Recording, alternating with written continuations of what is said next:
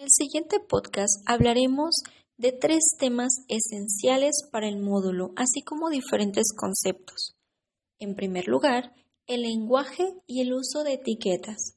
La importancia de estas etiquetas radica, por ejemplo, que durante una edad escolar los más pequeños y su etiqueta ayudan a que sus compañeros acepten su comportamiento y comiencen a comprenderlo. También ayuda a ingresar a programas o apoyo financiero.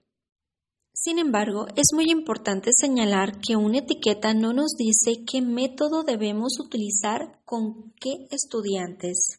De la misma forma, debemos entender que una etiqueta no es lo más sobresaliente de un alumno. Existen un sinfín de posibilidades. Lo anterior se menciona debido a que algunos consideran que una etiqueta es un estigma imposible de borrar. Se abordará también el concepto de inteligencia desde diferentes autores, así como el método para medirla. El segundo tema a tratar son los estilos de aprendizaje y pensamiento. Su importancia está en que procede de investigaciones sobre la forma en que la gente percibe y organiza la información del mundo que lo rodea.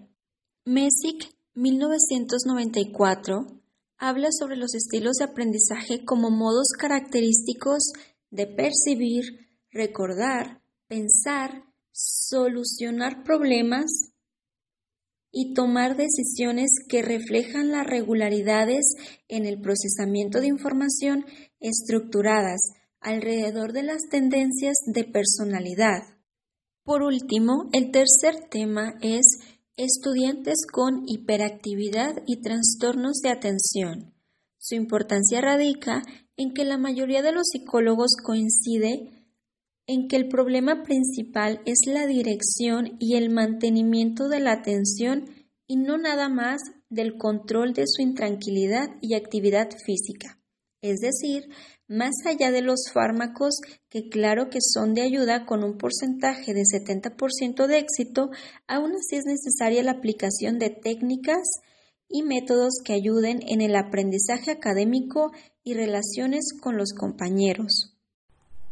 Buenos días, buenas tardes, buenas noches, dependiendo de la hora en la que nos escuchen. El tema que vamos a abordar ahorita va a ser el lenguaje y el uso de etiquetas. Esto se refiere principalmente a las dificultades que presentan los alumnos y suelen ser etiquetados porque si tienen alguna cuestión, una dificultad para aprender y siguen muchas interrogantes contra los maestros de cómo abordar esa parte con los alumnos. Entonces, vamos a ver que las etiquetas eh, si tiene alguna discapacidad, alguna situación de aprendizaje, vamos a ver que esas etiquetas pues no nos van a decir cómo podemos ayudar al chico o no nos dan un diagnóstico o un tratamiento y esto es posible que haga más compleja la relación con el alumno. Las etiquetas pueden convertirse en una profecía a medida de que los maestros, profesores, compañeros o incluso el mismo estudiante eh, lo considere como un estigma. Harwell y Ostling en 1992 mencionan que es común confundir las etiquetas como explicaciones para que se pueda apoyar a un chico si es que tiene un trastorno, pero también esas etiquetas también pueden abrir acceso a programas especiales o dar información o apoyo financiero para ese tipo de alumnos. Cabe definir que también habría que determinar lo que es inteligencia. Hay que considerar que las primeras teorías sobre la naturaleza y la inteligencia comprenden con de mayor relevancia la capacidad de aprender, el conocimiento completo o adquirido o la habilidad de adaptarse a situaciones nuevas o en un ambiente en general. Vamos a ver que en 1986 24 psicólogos eh, dan diferentes opiniones sobre lo que es la naturaleza de la inteligencia, pero lo que, que sí llegan en conclusiones es que este es un proceso de razonamiento abstracto donde también puede haber una solución de problemas, la toma de decisiones eh, y puede haber una estructura en esta situación de la inteligencia. Vamos a ver que también influye el desempeño de un índole cognitivo para resolver problemas matemáticos, explicar poesía, escribir ensayos o hacer un examen de historia o solucionar acertijos. Eh, vamos a ver que diferentes autores como Charles Sperman en 1927 da una propuesta sobre el atributo y le llamó inteligencia general, donde se presenta una prueba mental con habilidades específicas. Vamos a ver después que después con Sperman él suponía que los individuos eh, tienen una inteligencia general y sus habilidades específicas que determinan un conjunto de desempeño en tareas mentales. Carroll en 1993 plantea una teoría de habilidades generales y específicas, identifica algunas eh, como, de segundo término.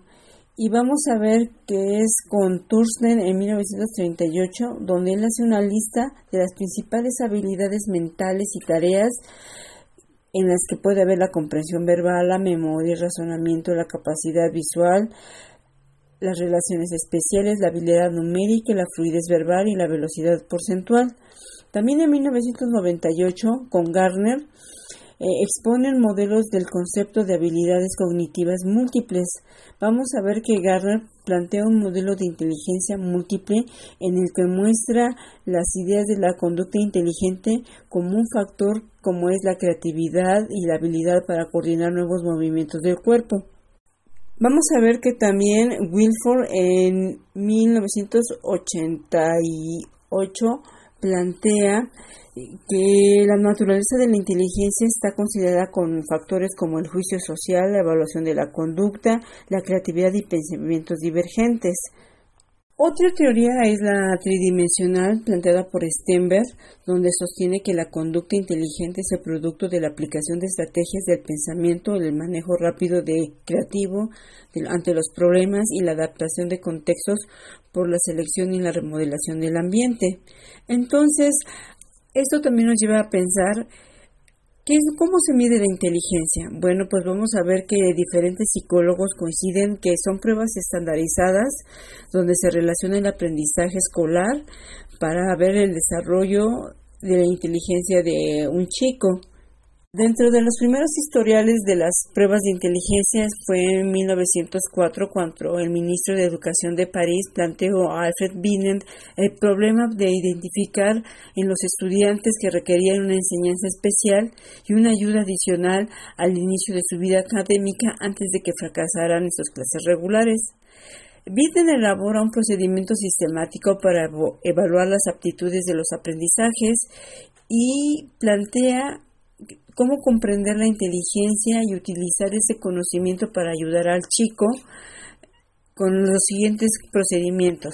Plantea una edad mental en la que se evalúa la inteligencia, clasificación en base al promedio de las habilidades para ese grupo de edad. También plantea un coeficiente intelectual en el cual se clasifica para comparar la edad mental y la cronológica.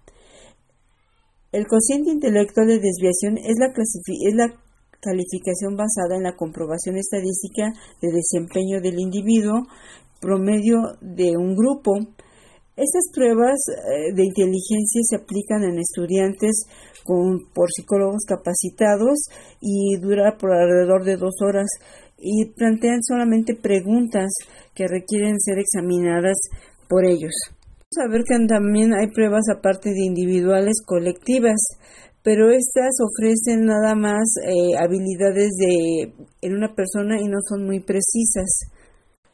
Casi todas las pruebas de inteligencia están diseñadas de modo de que presentan ciertas características estadísticas. Pero las pruebas individuales se incluyen la escala de Weisler, que implica la WIPSI, la WISE, la WISE-R, Así también está como la prueba de, de escala de McCarthy de habilidades infantiles, la batería psicoeducativa de Woodcock, la batería de evaluación para niños de Kaufman.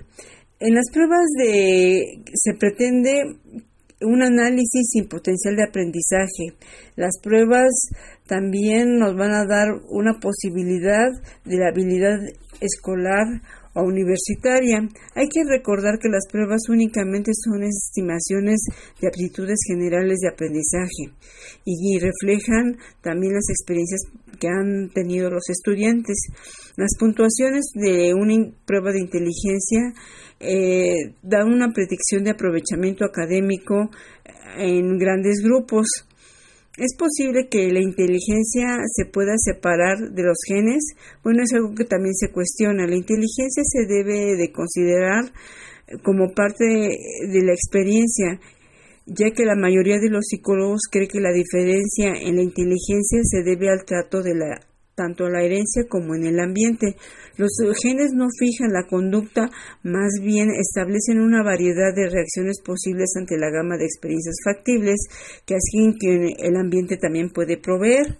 Entonces, la inteligencia es un estado actual en el que influyen experiencias previas o abiertas a los cambios. Vamos a ver que la inteligencia o habilidad para adquirir y utilizar un conocimiento o resolver un problema, también como para adaptarse al mundo, es lo que, lo que se considera actualmente parte de una inteligencia. Ahora hablemos de estilos de aprendizaje y pensamiento. Esto nos lleva a hablar de la habilidad, una forma utilizada es mediante el agrupamiento por habilidad, que esto pretende hacer más apropiada la enseñanza. En primer lugar, tenemos la formación de grupos según la habilidad o seguimiento, y este es más eficaz según estudios con los mejor dotados, pero una de sus desventajas es que se puede convertir en una nueva forma de segregación, además que estas asignaciones se hacen mediante pruebas de coeficiente intelectual. Y en segundo lugar, una formación de subgrupos por habilidad, esto se hace dentro de la misma aula y por lo regular se utiliza más en lectura y en matemáticas. Si lo quieres utilizar, esos son algunos tips. Formar grupos y retomarlos por su nivel de desempeño, evitar la competencia, em, formar grupos cuando mucho de dos materias y ajustar el ritmo de trabajo conforme sea necesario. Eh, dentro de este asunto del aprendizaje y el pensamiento, vemos un tipo de estudiantes que son los que tienen un tipo de retardo mental. Primeramente, es un funcionamiento intelectual y de conducta social adaptada significativamente inferior al promedio eh, y además es evidente antes de los 18 años. Más del 50% de casos de retardo mental podrían prevenirse con un mejor eh, cuidado prenatal, nutrición y prevención de enfermedades de la madre e hijos, así como de accidentes, mejoramiento del ambiente físico y educativo, tanto para los niños como para los padres. Algunos tips para apoyar su aprendizaje de esto, este grupo es, primero, determinar qué tanto quiere saber el niño, eh, presentar los objetivos de manera sencilla, conocer al niño para presentar mejor los objetivos específicos de aprendizaje, no hay que saltar pasos. Sea versátil en la forma de explicar un mismo tema. Retroceda si es necesario. De reforzamiento positivo. Permita la multiinteracción con otro tipo de alumnos. Otro grupo son los sobredotados y talentosos. Puede ser difícil identificarlos, pero aquí hay tres características básicas que menciona Renzulli y Reis uno es la habilidad general superior al promedio, alto nivel de creatividad y, por último, altos niveles de dedicación en ciertas áreas. Ellos también pueden ser causa de segregación y aislamiento. Existen dos maneras en que se les puede enseñar. Uno es adelantándolos a grados escolares eh, más altos o a ciertas materias. Y la segunda opción es darles trabajo adicional más complejo y que los haga pensar más. Ambas pueden ser apropiadas. Aunado a esto debemos hablar de la creatividad y la creatividad no es otra cosa que la manera como abordamos un problema para encontrarle una solución o varias. Si es la respuesta común, tenemos enfrente un pensamiento convergente. Pero si encontramos diferentes opciones, hablamos de un pensamiento divergente. Recuerden que todos somos diferentes en nuestra manera de, percibir el mundo y por lo tanto también el cómo aprendemos de él. con respecto al tema 3, estudiantes con hiperactividad y trastornos de atención, Wolfog 1999 nos comenta que la hiperactividad es un trastorno de la conducta caracterizado por la excitación y desatención excesivas inusuales. Además agrega un estudio de O'Leary de 1980 donde dice que las, las conductas son excesivas en intranquilidad y duración de la atención.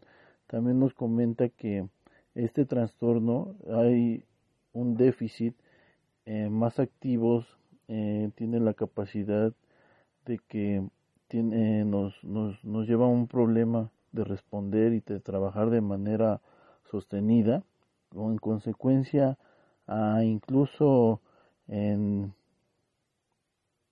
en prioridades breves de controlar el comportamiento al recibir una orden. Eh, esto nos deja ver que debemos de canalizar la, la, la dirección de la de la atención en una manera eh, de motivar el cual pues esté establecido para esta eh, eh, reacción en cuanto al problema de, de la conducta. también aquí nos comenta un estudio de Levy 1996 donde dice que el, en Estados Unidos toman el, un medicamento Ritalin, el cual dice que pues ha funcionado para este em, método de, de ayuda eh, hasta un 250%. Eh, este estudio es de 1990 a comparación de del libro que estamos exponiendo, ¿no? Se tenía 10 años de diferencia.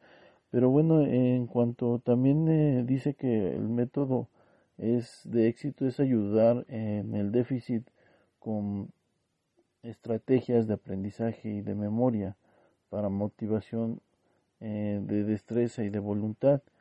Eh, también nos dice que es necesario aplicar una motivación aquí en este caso para que podamos regular estas acciones aún eh, con respecto a los trastornos emocionales y conductuales es ahí donde están los trastornos de atención.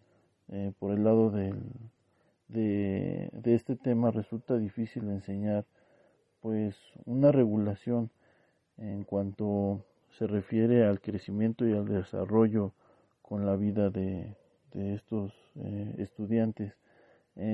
por, dice también ella que pues em, la calidad y es em, no favorecida, aún nos da unos consejos de que podamos tener de, de atención para con eh, cuestiones físicas y sensoriales por el lado de la eh, estilos de, de vida. Por ejemplo en cuanto a la al, al, al procesamiento de, de, de, estos estudiantes con actividades eh, recreativas en cuanto a cómo quieren ellos eh, llevar a cabo su método de estudio por medio de un impulso o una reflexión. Ah, es por eso que nos, nos lleva a que nosotros podamos percibir como psicólogos, porque bueno, es el tema que nosotros debemos tratar, eh, aunque este libro es eh, de psicología educativa, pero bueno, pues eh, está marcando aquí el cognicismo por el medio del, del método conductual, que también ella dice que estos individuos tienen variaciones y manifiestan los niveles de inteligencia.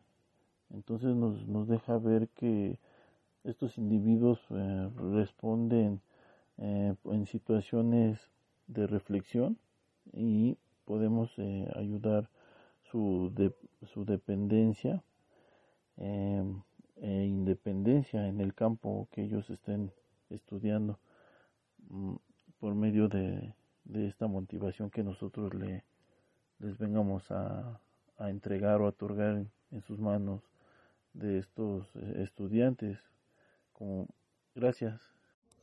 En conclusión, cada individuo posee un conjunto de talentos, habilidades y limitaciones que nos hace especiales. El uso de etiquetas puede tanto beneficiarnos como perjudicarnos, porque puede afectar el desarrollo del individuo o la percepción que tienen terceros hacia éste.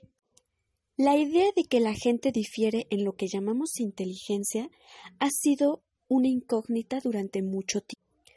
Hoy en día sabemos que la inteligencia puede venir en muchas formas y la evaluamos en comprensión verbal, memoria, razonamiento, capacidad de visualizar relaciones espaciales, habilidad numérica, fluidez verbal y velocidad percentual, por lo que resulta difícil también poder evaluar a un individuo en todas estas esferas y que se obtenga un puntaje alto o similar en todos los campos.